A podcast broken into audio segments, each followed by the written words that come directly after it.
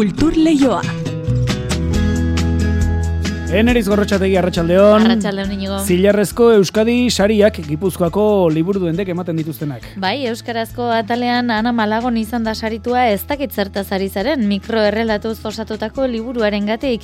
Gaztelerazko narratiba sailean Delfin de Vigan idazlea saritu dute Las Gratitudes liburuarengatik.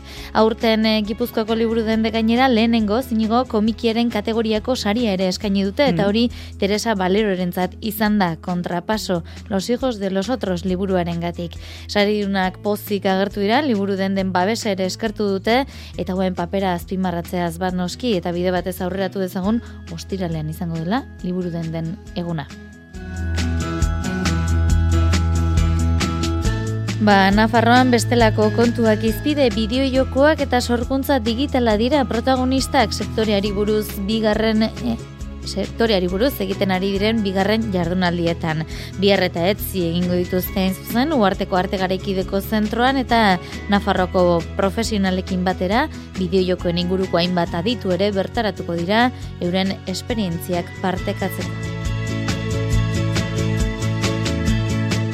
Antzerki kontuak ere baditugu Bilboko harriagan esaterako Orman Poster konpainiak igorde kuadrak zuzendutako azken lana aurkeztuko dute Souvenir komeria estralurtarra izenekoa izarren arteko abentura izango da honakoa. Eta antzerki kontu ez ari garela bihartik igandera Italiatik datorren teatro dela ariete antzerki konpainia izango da, protagonista gazte izen, nazioarteko antzerki jaialdian, proposamen eszeniko desberdin batekin datoz gainera, mai hueltarako, afaritarako, gombite eta guzti. Musika kontuak ere baditugu gaur, Donostia Musika Elkartearen eskutik iritsiko delako Adios a la Bohemia opera laburra, Victoria Eugenia Antzokira. Pablo Sorozabal kompositoriak eta Pio Baroja idazleak sinatutako opera hau, abenduaren amaseian eta hemen zortzian esten hartuko dute, Miren Urbi eta Vega sopranoak, eta Luis Cansino baritonoak musikeneko orkestra eta easoa bezbatza ere, eurekin hariko dira. Eta arestien aipatutako Bilboko harria gantzokian, literatura eta musika euskaraz zikloaren baitan, datorren astelenean azoraren amalauan, esia urraturik joxango etxeak Xabierreteren oroimenez sortutako oratoria aurkeztuko dute ganbera formatuan. Ba horren berri gurean emateko, joxango etxea musikari eta musikari aholkularia gombidatu dugu. Artxaldeko ordubiak eta hogeita ama minutu ditugu, asgaitezen ba gaurko kulturalbisteak kontatzen aurretik baina, arratsalde onde izula entzule. Kultur leioa zabaltzeragoaz, Euskadi irratian.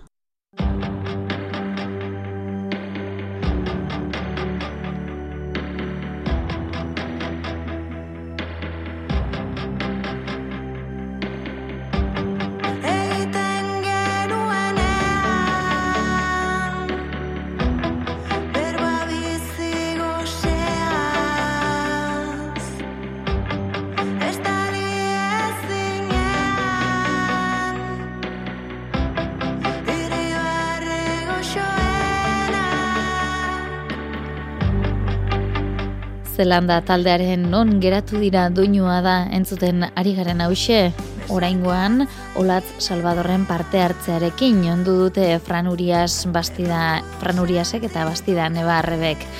Bideoklip eta guzti plazaratu dute gainera, duela ordu gutxi zabaldu dute sarean, beraz doinu berri berriekin ekin nahi izan diogu gaurko kulturleioari.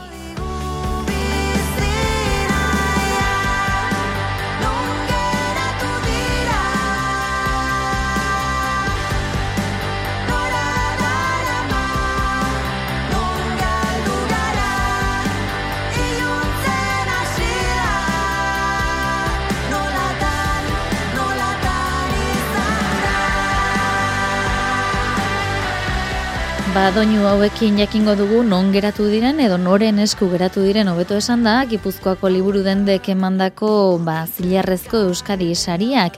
Euskarazko sailean Ana Malagon idazleak eskuratu du aurreratu dizu egun gixan, ez dakit zertaz ari zaren lanarekin.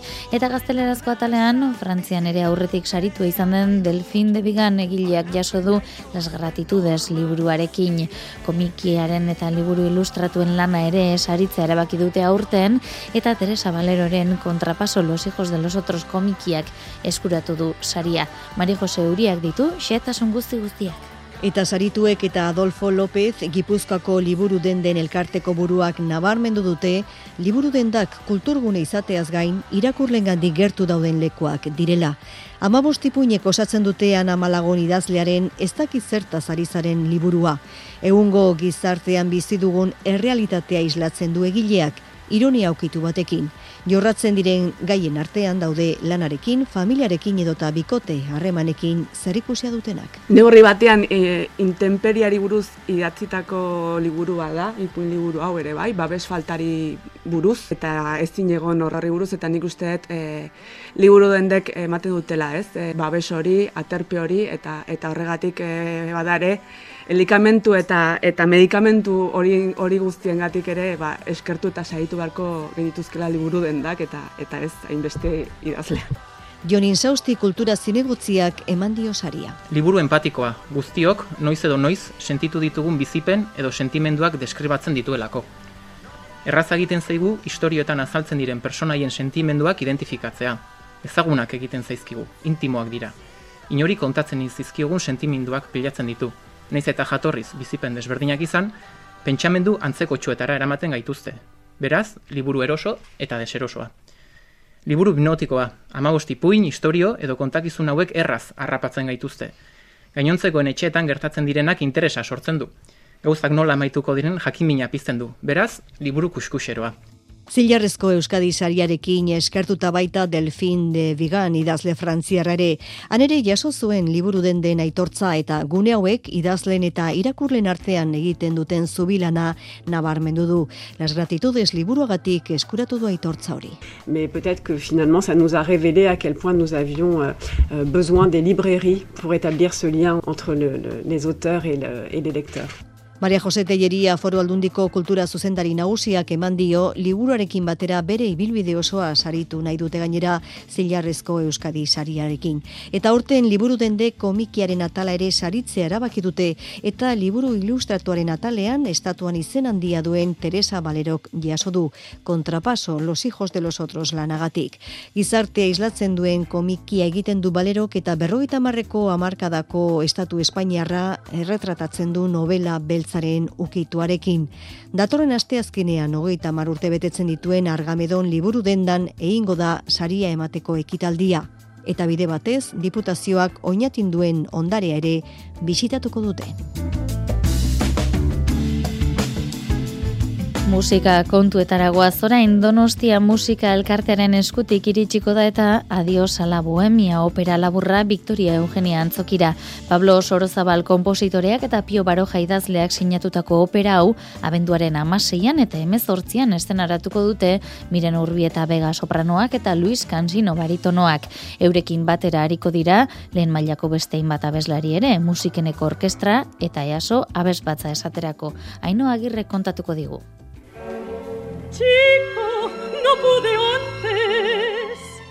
Mila bederatzeun dogeita mairuan estrenatu zen Adios a la Bohemia operak, bizitzaren gazigezak ezagutu dituzten bi pertsonaia ditu protagonista. Ramon izeneko margolari frustratu bat eta bere modelo eta maitale izan zen emakume bat, Trini. Miren urbieta begak abestuko ditu, Triniren pasarteak. Aspaldiko bi lagun edo amorante elkartzen dira taberna baten eta oroitzen dituzte pasatako garaiak, ez? E, nik usut bilek daukatela hor e, olako min bat ba, bizitzak ez dielako eman nagian beraiek espero zutena. Egia da ez, ez dela ezer e, dramatikoa gertatzen, baino bai dela hori realismo punto bat, pixka bat gordina, ez? E, ba, bueno, garai batean bilak ziran e, bueno, artistak edo ez, bata pintore izan nahi zuela, besteak Triniren kasuan ez da esaten ze izan naizun, e, baina bueno, ba, prostituta izaten bukatzen du, ez? E, ba, pentsa dezakegu bagian e, aktoresa izan naizuela edo kantaria edo euskalo zer, ez? Eta bueno, ba, beste bide batetik e, joan behar izan duela, ez? Bizitzak beste bide batetik eraman duela. Adios ala bohemiak berrogeita mar bat minutuko iraupena duenez, operaren atariko Pio Baroja eta Pablo Sorozabalen arteko elkarrizketa bat antzestuko dute Inaxio Tolosak eta Inigo Gaztesik. Testua, bisortzaien arteko posta trukean oinarritzen da. Gutun hoietan e, oinarrituta, ba, juten geha pixkanaka pixkanaka hitz egiten eta pentsatzen ba, nundik jun daitekeen e, sormen prozesu hori ala izan zen e, beraien artean e, gutunak e, bidaltzeko, baino gutun horietan ebai beste gauza batzuetaz hitz egiten dute eta elkarrizketa honetan ba, beste gauza txiki batzuk e, aipatuko dira, bai nere bizitzako, e, bai gure arteko ba, erlaziokok eta bueno, nik uste oso gauza interesgarri izango da. Pablo Sorozabalen pertsonaia interpretatuko duen inigo gaztesik zioskunez, operaren atariko Adios a la Bohemia obra beraren sorkuntza prozesuaz jardungo dira estenatokian, eta hasierako zati horretan, alaber, zarzuela pasarte batzuk interpretatuko dituzte abeslariek, Josu Okinena pianista eta Liana Gorgia violinista lagun dituztela. Donostia musikaren ekoizpen berri honetan, Victor Pablo Pérez arduratuko da musika gidaritzaz, eta orain arte Almagroko antzerkin jaialdiaren zuzendari izanako Ignacio García, estena zuzendaritzaz. ¿Qué quieres? Ahora se ha arreglado con un gomoso. Kultur Leioa, Euskadi Irratian.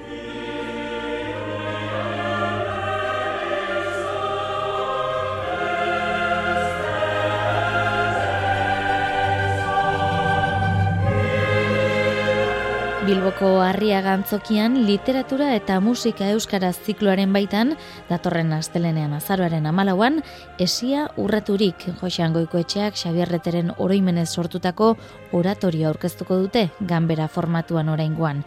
Ba horren berri gurean emateko Josean Goikoetxea proiektuaren sortzailea bera dugu, kulturleioaren beste aldean, Josean Arratsaldeon.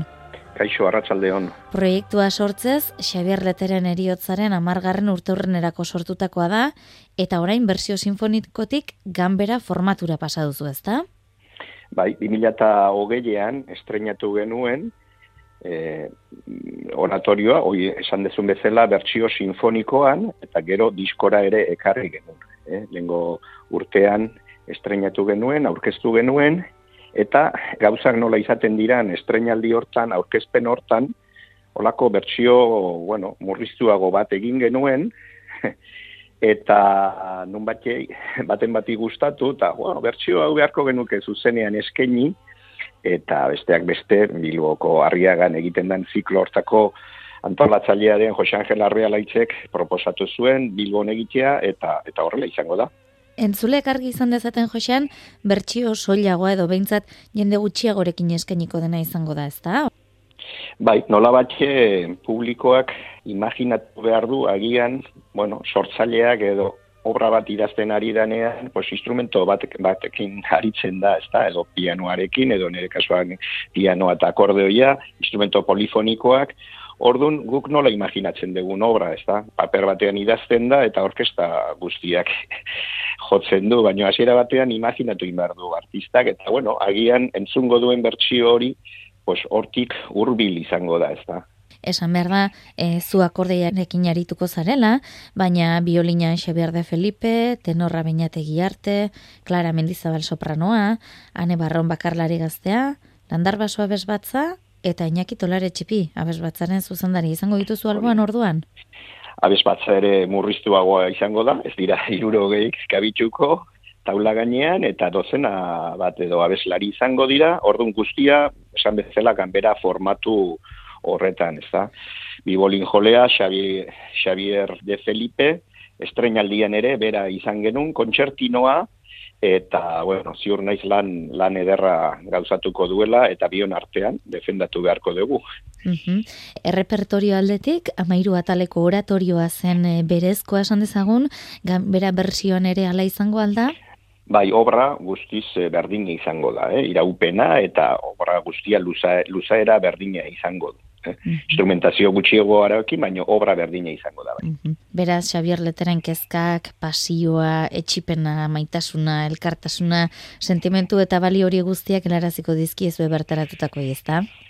Bai, eta, eta nola batxe itzordu berezia dugu kontuan hartu behar dugu ziklo hau, 2000 eta amarrean, hasi zan ziklo hau, literatura eta eta musika euskaraz. Askotan esaten dut, nola batxe bilbon bilakatu dala, olako oasi, oasi bat ez da, mhm. euskera eta musika uztartzen duen ziklo, ziklo hau, eta 2000 eta amarrean, lehenengo edizio hartan, oso edizio berezi izan duzan, izan ere, Xavier Lete beak, estrenatu zuen zikloa, eta publikoki eman zuen ofizialki azkeneko emanaldia izan duzan. Bertan nintzeni ere, arekin, eta eta ordun mesan nahi berezi hartzen du, ez da, aztelenekoak. Lehenengo edizioan Xavier Bea izan duzan, bere azkeneko emanaldi publiko ematen, eta, bueno, orduko zea oso irudia oso oso bizirik daukagu oraindik ere. Egun sentiaren esku izoztuak aurkezten izan zenan, eta orain e, ba, esi aurraturik ekarriko duzue, zuentzako esan nahi handikoa izango da, herritar askok du oraindikaren ekarpenaz gozatzeko nahi eta gogoa ez da? Horrela da, eta bueno, guk badugu gogoa oratorio hau pixka bat eta eta formato txiki honetan baldin bada ere, gehiagotan egiteko, ze estrenaldia kontuan hartu 2000 eta hogeian izan duzan, bertsio sinfonikoan lau eman aldi egin genitun, kursal, antzoki gazteizen, e, Euskalduna, Bilbon, eta baina pandemia garaian izan duzan, eta oso oso limitatuta e, izan duzan estrenaldi ura. Eta ba, uste dugu guandik ere baduela aukera pixkat geixiago luzatzeko, e, zuzeneko eskaintza hau, eta bueno, gogo, egingo dugu Bilbokoa, eta agian aurrerantzean ere beste nun eskaintzeko aukera izango genuke hortxe geratzen da zuen asmoa eta irrika, norbaiteke el biezaiola ari horri, e, itzordua gogoraziko diegu entzulei, edo ia sarrera gehienak salduta daude? Uste dut baietz, baino bada ezpare e, gogora eraziko dugu, datorren astelenean, arratsaldeko zazpitar ditan. Hori da, harria gantzokian, Bilbon, bertaratu ezin denari berriz, esi aurraturik disko liburuaren aukera gomendagin izaioke bestela, Josan? baitare hortxe dabil, azkeneko hilabetetan e, diskaliburuak elkar e, puntu eus, atariaren e, esanetan, edo diskarik salduenetakoa dugu, ez da gutxi, eta berri on horrekin ere animatzen dugu, jendea bertsi horretan, gogoan hartu bideoa ere, eskaintzen degula, estrenaldiko bideoa, eta bideo hori izan du da Euskal Herrian Dolby Atmos formatuan nahaztu den lehen lana eta hori ere eskaini, eskaintzen dugu. Mm beraz, e, hortxe, modu aitzindarian behintzat egindako lana. Ba, Josean Goikoetxe, ez dakite besterik e, azpimarratu nahi ote duzun, astelenekoari begira, edo astelenekoak e, zuri adirazten dizunaren inguruan? Ba, hori, jendeari gogora gaztea, e, poltsikoko bersio bat dala, eta bersio murriztua dala, eta nola bateko ariketa hori egin behar dala. Ez dala beti gutxiago izaten, askotan virtuteak sortzen dira, eh? horrelako e, murrizketetan, eta, bueno, ganbera musika ere ohikoa izaten da musika klasikoan ere, sinfoniak edo ganbera musikara etkartzea. Ez da guztiz berria izango eskaintze hau, musika klasikoa entzuten duena, koitura hori badu, eta eta eta kontuan hartuko duela pentsatzen dugu. Ba, Josean Goiko etxea, eskerrik asko gaur benetan gurean izatearen, zorterik onena eman aldirako, iazuek nahi beste gozatu eta gozarazten duzuen, eta badakizu eurrena ere horrelako sorkuntzen eta emanaldien berri emateko ementsa izango garela. Nahi duzun arte? Mila esker berriz arte.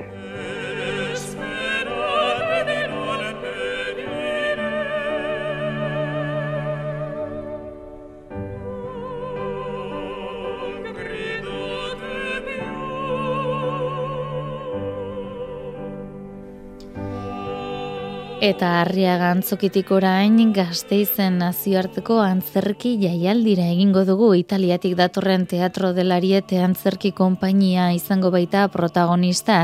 Proposamen eszeniko desberdin batekin dator esperientzia luzea duen konpainia hau. Duela hogei urte erabilizuten formatua gaur egunera ekarri eta hogeita marrikusle inguru konbidatuko dituzte afaltzera eta elkarrekin egongo dira mailaren bueltan. Ikuslentzat afaria prestatuko dute hiru aktoreek eta euren historiak kontatuko dituzte egunerokoak umorez hausnarketarako bidea zabalduz. Ostegunetik bihartik igandera egunero saio bat eskainiko dute Jesus Ibainez de Matauko antzokian arratsaldeko zazpiterrietatik aurrera izango da. Mailu Odriozolak kontatuko digu.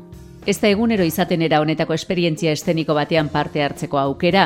Teatro de Lariete konpainia italiarrak duela hogei urte sortu zuen era honetako lehenengo ikuskizuna, eta urteetan beste era bateko lanak egin ondoren, berriz ere formatu hori errekuperatu nahi izan dute, naiz eta hogei urte hauetan gauzak asko aldatu. Jateko aldatu da, ikusleak aldatu dira, hauen jateko iturak ere bai, eta noski, hiru aktoreak ere aldatu dira, Paola Berseli, Stefano Paskini eta Maurizio Ferraresi. Orduan bezala orain ere, historiak kontatzen jarraitzen dute hori bai, egunero gertatzen zaizkien, gauza txikiak, Stefano Paskini. Es un teatro muy autobiográfico. Contamos uh, historias de nuestra vida, nuestras experiencias, lo que pasa en el campo, pero no solo en el campo en nuestra vida. Ikusleek ez dute aktiboki parte hartzen ikuskizunean, eseri, afaldu eta hiru aktoreek esaten dutena entzun, eta oso garrantzitsua da konpainiarentzat jendea mailan aurrez aurre izatea, begiradak eta keinuak ikustea. Azken finean, komunitate bat sortzen da ikuskizun bakoitzean, mailan eseritzen direnean sortzen den komunitatea da, eta antzokitik ateratzerakoan desegiten dena. Para nosotros el teatro es un verdadero encuentro. Por dos horas, una comunidad que antes no existía, que se forma alrededor de la mesa y termina cuando los espectadores regresan a su casa. Eta horregaitik ez dituzte, hogeita mar pertsona baino gehiago esertzen mailaren inguruan, gertutasun hori ez galtzeko. Ikusle kopuru txikia da, eta gazteizen lau emanaldi eskainiko badituzte ere, sarrera guztiak agortuta daude. Eta Bilboko harriagan, souvenir komeria estralurtarra orman posterren azken lana igordeko arrak zuzendutako aurkeztu dute Iker Zabala.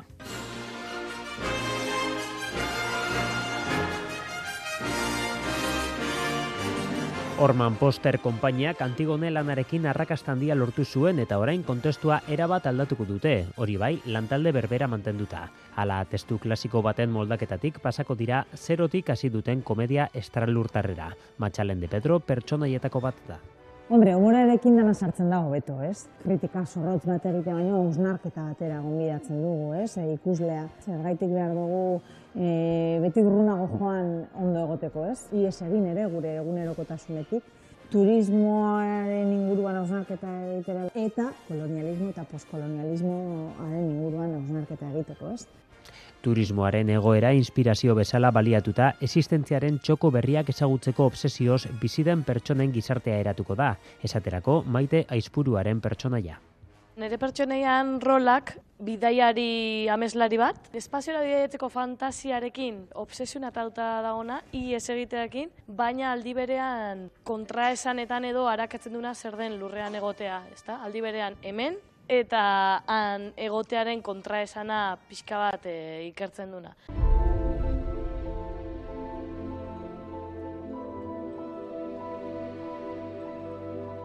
Haiekin batera izango da Xanti Agirre Zabala, geroz eta urrunago joatearen eta soriontasunaren arteko lotura horren inguruko hausnarketa plazaratuz, eta analiziak jakina barriaren bitartez eraginkorragoak dira. Bueno, umorea beti ematen dugu distantzia bat hartzeko aukera, hausnarketa sakonak edo egunerokotasunean pixua daukaten gauzak beste forma batean digeritzeko aukera bat da. Edo nola kutsu alaiaren atzean gizarte kezka eta kritika ere plazaratuko dira. Apustu estetiko bat dago, ez? estetika zaindua dago, baina baita ere e, logika kurioso baten barruan. Ez? E, gauzak ez direla diruditena, dana dela prototipo bat, dana dela material txiroekin egindako kopia bat, zeren berez espazioarekin txeratuta dauden arren pertsonai hauek usurrezko esperientzia bat bizitzen ari dira, ez? Eta iraganari era zuzenean ere behatuko zaio. Iragan batekin edo konexioak egiteko gaitasuna daukan pertsonaia bat da. Epifania batzun bitartez iragan kolonialista horren inguruko hausnarketa ekartzen duen pertsonaia da. Eta denaren helburua era ederrean azalduko digu maite aizpuruak. Lur hartzeko nonbait kokatu behar garela. Ezinezkoa dela denetik ies egitea, garen horretatik ies egitea, baina hala ere amesteko aukera daukagula. Eszenografia landua bideratu da antzeslan ontarako elementu guztiek gaitegia ornitu dezaten. Bihar eta etzi berri zuarteko arte garaikideko zentroan, bideojokoak eta sorkuntza digitala protagonista, sektoreko bigarren jardunaldietan itziar lumbreras. Arlo artistikotik arago bideojoko eta sorkuntza digitalaren atzean lan asko dago, nola ekoiztu, finantzatu, publikoaren gana helarazi, merkatua ezagutu edo prozesua kudeatu besteak beste, proiektuak garatzeko landu behar diren esparruetako batzuk dira soilik. Arlo horiek eta beste asko aztertuko dituzte Nafarroako bideojoko eta sorkuntza digitalen bigarren jardunaldietan. Abiadura bizian, azten ari den sektorearen erronka nagusiak hobe ezagutzeko biegun izango dira. Carlos Fernández de Vigo, Nafarroako ikusentzunezko klusterreko kidea. Nuestro reto desde aquí, desde Navarra, es... Nafarroan ditugun erronkak bidira, finantziazioa eta komunikazioa. Zure proiektua publikoari modu egokian komunikatzea, batez ere nazioartera salto egin nahi baduzu, hori da erronketako bat. Eta finantziazioa da bestea, proiektua garatzeko dirua bilatzea, eta belaunaldi gazteek nazioarteko aholkularitza enpresetara jotzeko aukerak sortzea. Erronka horiei aurre egiteko ezinbestekoak dira ezagutza eta sinergiak eta horiek izango dira jardunaldietako ardatz nagusiak. Hainbat arlotako bost adituk euren esperientziak partekatuko dituzte, besteak beste, Jordi Grangel animazio filmetan aditua, Josep Martínez Nexio Lab Nafarroako enpresako ekoizlea eta Eba Gaspar Abilait enpresako zuzendaria. Eta gainera, Nafarroak egun dituen proiektu garrantzitsuenetako batzuk aurkeztuko dituzte egileek. Nexio Laben proposamenak dira horietako batzuk. Autoring es uno de los proyectos... Es Batetik Autoring proiektua aurkeztuko dute. Multimassive Online Role Play Game delakoa da, jokalariek sustatzeko ekonomia erabiltzen duena. Joko nekain ezaguna egin den kriptomunduarekin du lotura. Eta bestetik One Last Breath abentura eta burua uste jokoa, 2.5 dimentsiotan. En 2.5D. Jardunaldietarako izen ematea doakoa da eta gainera hitzaldiak streaming bidez emango dituzte Nafarroako Gobernuko Kultura Sailaren YouTubeko kanalean. Ba, hauek esan da bagoa zorain badakizu albisteak eta ondoren kantu kontari izango duzuela Joseina Etxeberriarekin gaur ere teknika eta realizazioan Xabira Ola eta Jose Alkain izan ditugu bide lagun. Bihar arte ondo izan eta zaindu. du.